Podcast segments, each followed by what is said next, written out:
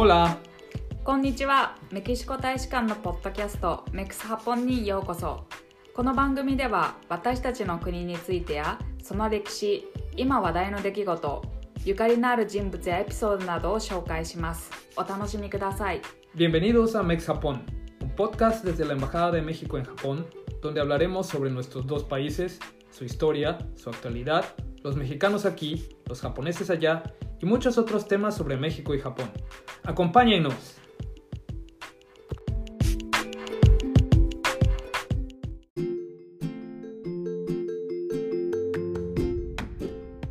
メキシコでは9月といえば1年間で最もメキシコ色をより強く感じる月です9月16日の独立記念日に合わせて9月中は伝統的にメキシコ独自のものと認められる文化や音楽踊り料理芸術などを楽しみ祝賀行事を盛大に祝います独立記念の行事の中で最も大事な要素の一つにマリアッチがありますギター、レキント、ギタロン、バイオリン、トランペットなどの楽器を手に演奏しながら歌う楽団のことですが、このメキシコ独特の音楽を奏でるのは必ずしもメキシコ人とは限りません。メキシコ以外の土地で生まれていても、メキシコ音楽に情熱を傾ける人たちがいます。本日のゲストは、日本におけるメキシコ音楽界のレジェンド、サム・モレーノさんです。ラソンデラネグラやシエリトリンドなどのメキシコの代表曲だけではなく、日本語でもメキシコを愛する心を情熱的に歌い上げます。サムさんは1972年、ラテン音楽研究のためにメキシコへ渡られて以来、メキシコの音楽に魅せられ、2000年には日本人だけによるマリアッチ、マリアッチ侍を結成されました。また、マリアッチ侍は、マリアッチ音楽の本拠地、グアダラハラの国際マリアッチフェスティバルに何度も参加されています。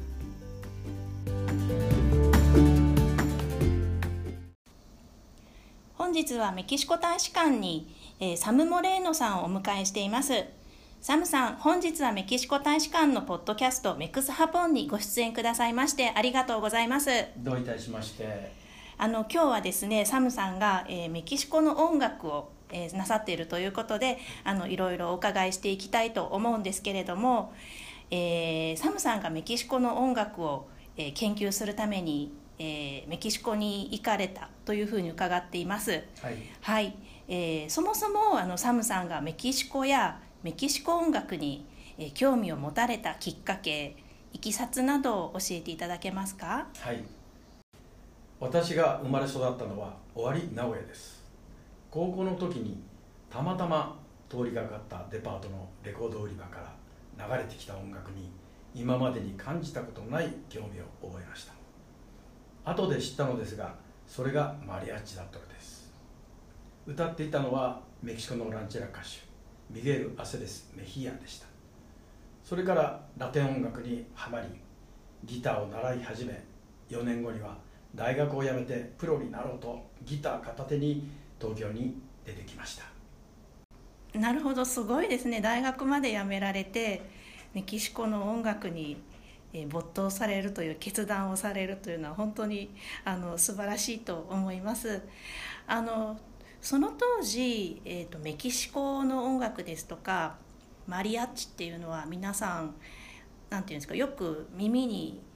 皆さんが親しんで聴かれている流行っている音楽だったんでしょうか？いえ違います。もうマリアその頃でも割とラテンブームラテン音楽ブームっていうのがあったんですよなるほど、ええ、なるほど。だからあのその時代の大人の人は結構、まあ、タンゴとかあなるほど。それからあのキューバのマンボだとか、はいはいはい、それからトリオスパンチョスとか、はいはいはい、時々そのマリアッチがレコード店で流れてくる時もあるんですよ、ね、なるほど、えー、なのでまあメキシコの音楽あるいはマリアッチと聞けば、うん、まあ、知ってる方もそれなりにいらしたんですね。で、ね、私はもう初めて聞いて、はい、そこでもう立ち止まって「えー、何この音楽」って感じで、なるほど、えー聞き惚れちゃったってあ素敵ですね。えーはいそそのよ出会いですね。なるほど、え今はあのマリアッチ侍という日本人だけで構成されている、ははいいマリアッチをあのええ。結成していらっしゃーいますよね、えこのマリアッチを結成するというアイデアはどこから生まれてきたんでしょうか？ーはい、えー、1993年、えー私は、えー日本にはまだマリアッチバンドがなかったのでメキシコに出かけて有名なマリアッチ・ドスミルのバックで私の好きなメキシコの歌曲を録音し、えそして日本で CD「カンタコン・マリアッチ」を発売しました。その1年後の1994年にマリアッチ発祥の地グアダラハラで初の世界マリアッチフェスティバルが開催されるとの話が大使館メキシコ大使館からありました。今は亡きラテン音楽の先輩マリキータこと大橋真理子さんと一緒に参加することにしました。世界中から集まった大勢のマリアッチのグループに圧倒されました。中でもオランダのマリアッチはたった3人でチャロの衣装を着て演奏しているのにとっても感動しました。こんなにマリアッチが世界中で愛されていることを知りやっぱり日本でもマリアッチを作らなければという思いが強くなりました。なるほど。マリアッチ侍には全員で何名いらっしゃるんでしたっけ？8名今います8名ですか、8名の皆さん、えー、とメンバーはどのようにして集められたのでしょうか？他のメンバーの方々がメキシコ音楽を演奏するようにどのように説得説得というか、まあ、どのように勧誘されたんでしょうか？そうですね。あの少しずつ少しずつ増えていったんですけどうね、ん。ええ。でもねまずはね、えー私たちで自分たちでね、えーメキシコからのマリアッチを招聘しようというに考えたんです。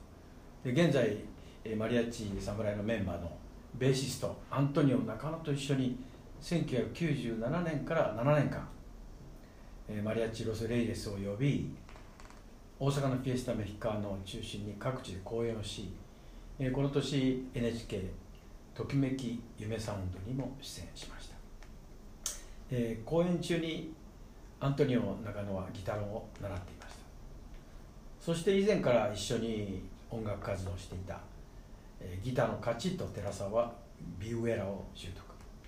えー古い付き合いのあるノーチェ・クバーナのトランペット奏者武田修造は第1回マリアッチフェスティバルにも一緒に行った仲間。この4人でマリアッチ侍はスタートしました。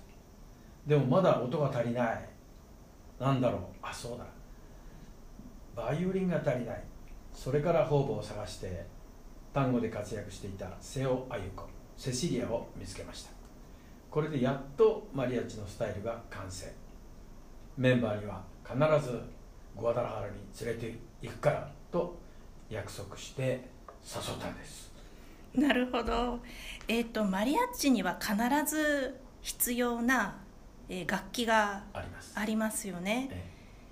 ええ。ー、と先ほど出てきたのがビウエラ。ビウエラ。リズム楽器で乾いた音ええでシャッシャッっていうのがねビウエラ。見た目はギター。ギギターよりも小さい。よりも小さい、えーでギタロンが大きな大きなギターベース。うんこれがないとね。始まらない。始まらない、ね これがないとなるほど。それから、えー、とトランペット。トランペットはい。トランペットはね、はい。マリアッチの中では随分後に入ったんですけどね。ああなるほど。先にバイオリンが入ってましうた、ええ。んバイオリンですね、はい。そうするとこのああとアコーディオンもありました？アコーディオンは入基本的には入っていない。入っていないんですか、そうするとギターとビューエラとギタロンと、えーバイオリンがあれば。あればまあマリアッチ最低限ののマリアッチと体裁が整うんですね、はい、そういう感じです。えメキシコのハリスコ州グアダラハラ市では毎年マリアッチ国際大会が開催されていましてマリアッチ侍は第15回これが2008年ですね。それから2013年に開かれた第20回に日本代表として参加されています。そのグアダラハラ国際マリアッチフェスティバルに参加された時のお話をしていただけますか？えーメキシコの方々は、えーマリアッチ侍の音楽を聴いてどのような印象を持たれたのでしょうか？どのようなコメントがあったのかお伺いしてもいいですか？はいわかりました。えっ、とですね2007年の春頃あの私の親しくしているえ通訳ガイドの人から電話がありまして今成田空港にいてメキシコから来た家族のアテンドしているんだけどマリアッチをやっている人らしい。名前はルベン・フェンテスという人知っている？と言ってきた。まさか。まさか。でもまさにマリアッチ・バルガス・テカリトランでバイオリン作曲編曲で活躍しその当時世界マリアッチフェスティバルのディレクターを務めていた。マエストロ・ルベン・フェンテスその人でした。面白い日本のマリアッチ聴いてみたいとマリアッチ侍のライブに合わせて私の店エル・リンコンでサムにマリアッチの神様のような人が来てくれて私たちのマリアッチを聴いてもらいました。そして別れ際にグアグアダラハラで会いましょうと言ってくれました。その2年後約束を果たしマリアッチ侍は第15回国際マリアッチフェスティバルに初参加しました。夢のような出会いでした。マエストロには本当によくしていただきましてパレードも車の上で演奏させてもらったりグアダラハラ随一のテアトロ・デゴヤルドにも出演させてもらったり本当にお世話になりました。感謝しております。フェスティバルでは多くの場所で演奏しました。たった5人のマリアッチと日本から同行した3人のダンサーに割れんばかりの拍手がありどこへ行ってもハポンハポン遠いところからよく来てくれてグアダラハラのマリアッチを演奏してくれてありがとう。そんな温かい声援にメキシコの人たちの心を感じました。マリアッチ侍のファンは日本にもたくさんいらっしゃいますけれども日本のファンの皆さんはマリアッチ侍についてどのようにおっしゃってるんでしょうか？またマリアッチ侍はどのように維持されているのでしょうか？教えていただけますか？はい、えーファンの人たちはメキシコから来たマリアッチは聞いたことはあるけど日本人だけのマリアッチというと驚く人が多いですね、えー長く日本人には到底できない音楽と思われ思われていたからです。それはビューエラギタロンのような民族楽器を弾く人がいなかったからでしょう。それに歌を歌い衣装を揃えるのが、えー難しいということをよく知っていたから、えーファンの人たちはよくぞここまでやったという賛美の声と、思っております。うん。でも中にはちょっと音がきれいすぎるなどと言われることもあります、えーこれは国民性の違いです。日本人がメキシコ人を真似て無理に泥臭くしようとするとこれもおかしなものです、えー日本人さを持って自然にマリアッチを演奏していけばよいかなと思っています、えそしてマリアッチ侍の維持ですがこれが一番問題点です。現在8名います。今年はご存知のように新型コロナウイルスの影響が大きいですね。イベントが全て中止になっている状況では維持していくのは本当に大変です。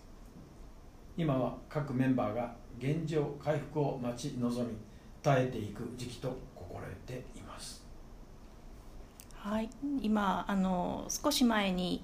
えー、サムラマリアッチ侍の衣装とそのはい使っていらっしゃる楽器の入手についてお話があったんですけれども、はい。実際にはどのように入手されているんですか？特注ですか？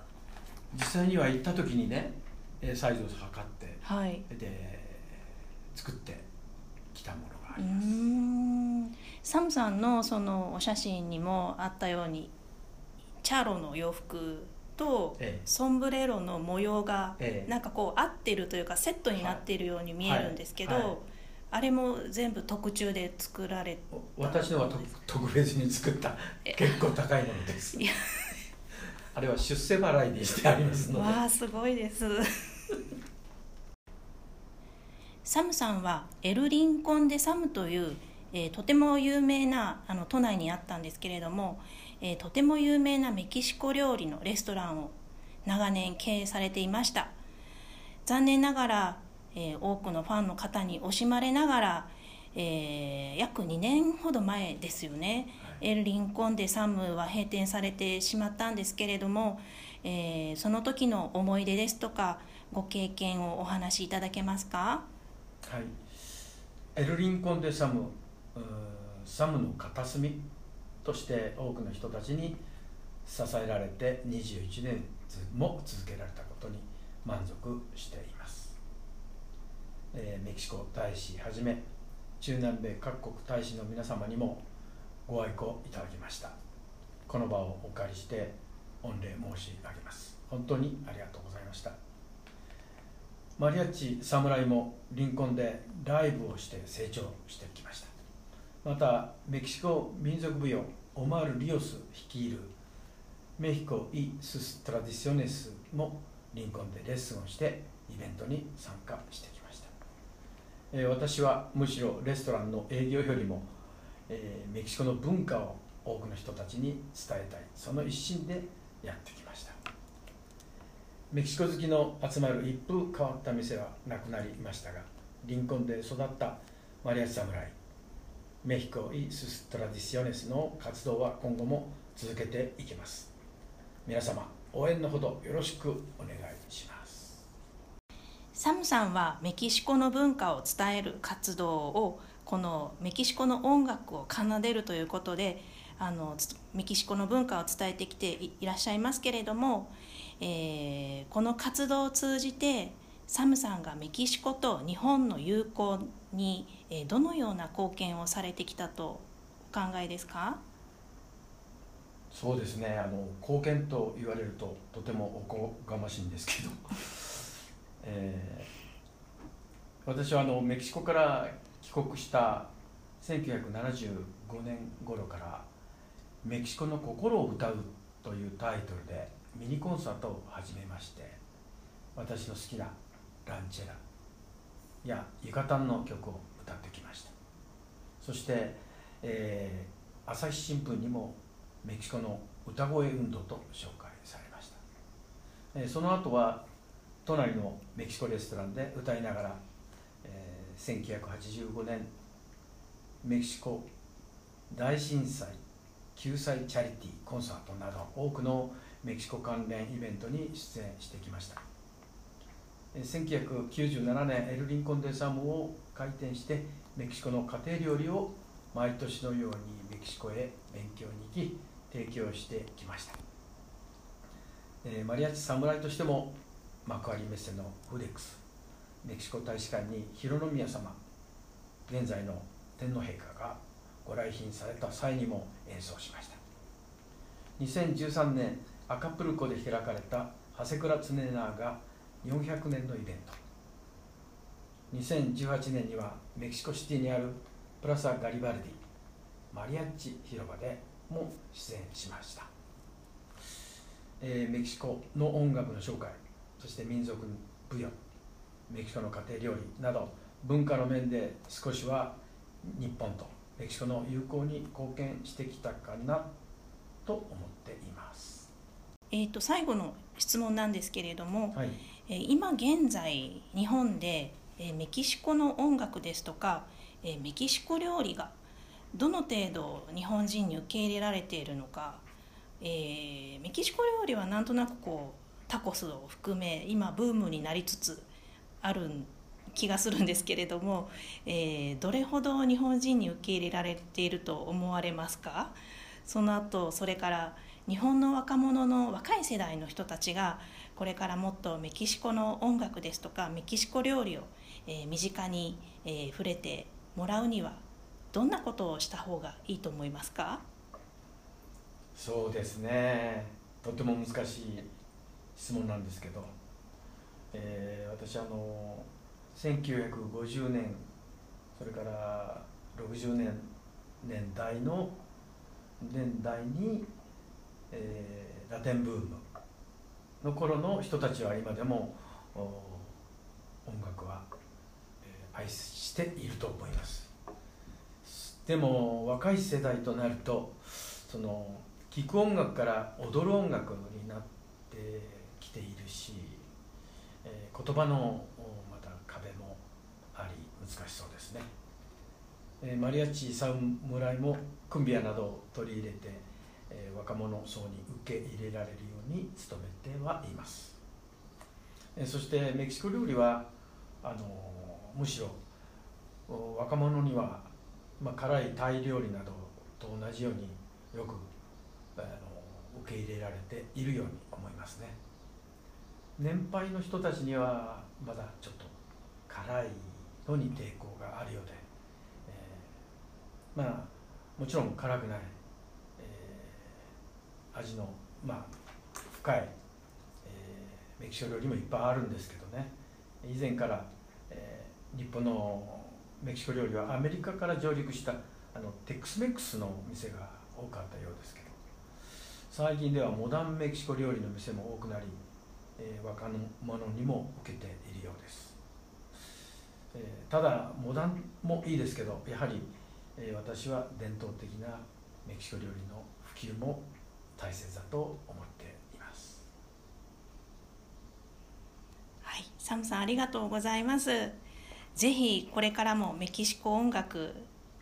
を皆さんに伝えるために、はい、ご活躍されることを願っております。はい頑張ります。ありがとうございます、えー今回この特別な日に合わせて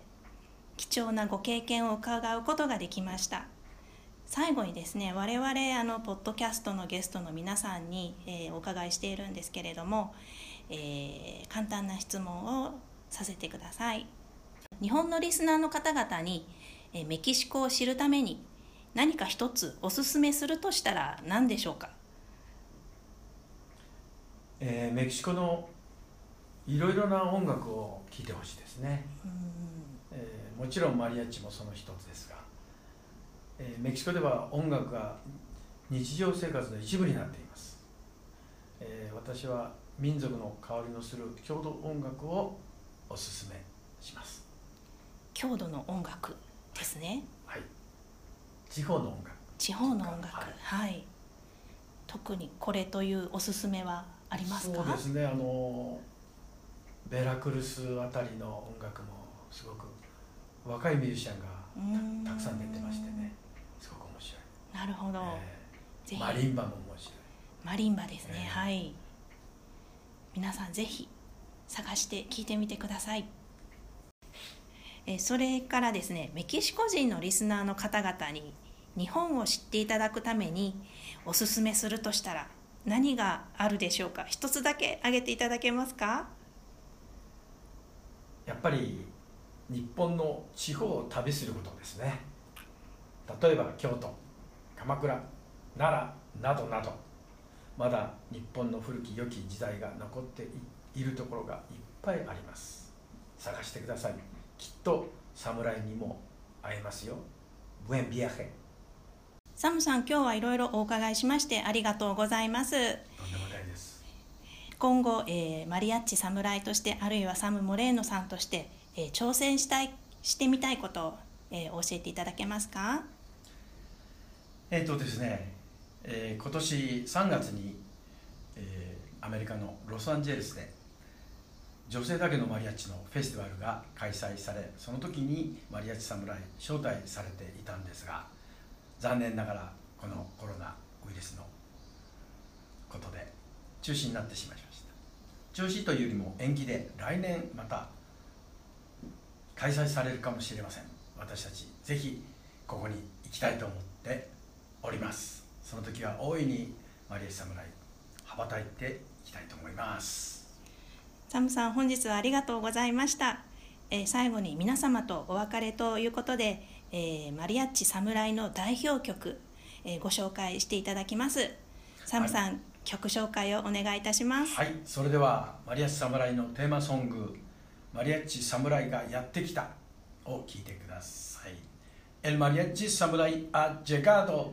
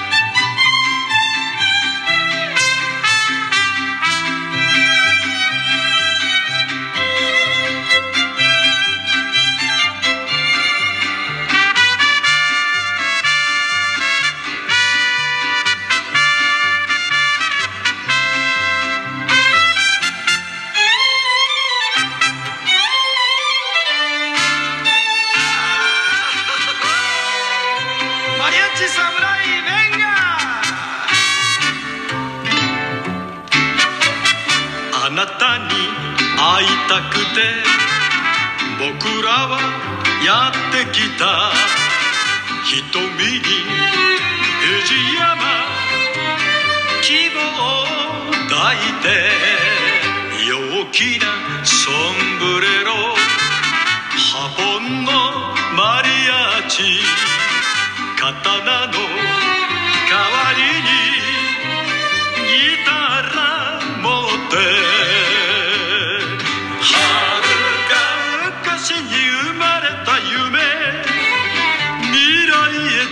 げるためラララ。侍がやってきた。あなたに会いたくて。ラララ。侍がやってきた。あなたに会いたくて。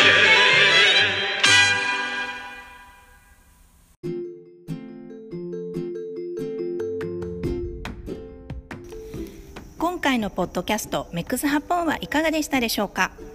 盛大にメキシコの独立を祝うこの9月にサムさんとマリアッチやメキシコの音楽についてお話しすることができこれも一つの祝賀イベントになりました。マリアッチ侍についてまたマリアッチ侍の今後の公演予定につきましてはポッドキャスト第12話の詳細欄をご覧ください。この番組についてのコメントご質問アドバイスを受け付けております。メキシコ大使館のメールアドレス infojpn アットマーク sre.gobmx までぜひお寄せください。ポッドキャストメックスハポンは Spotify や YouTube で聞くことができます。メキシコと日本の友好に興味のある方々にぜひ教えてあげてください。ポッドキャストメックスハポンでは毎週日本語とスペイン語で交互に新しいエピソードが追加されます。次回の日本語の新しいエピソードは2週間後です。ぜひ聞いてくださいね。それではまた。アスタラプロキシマ。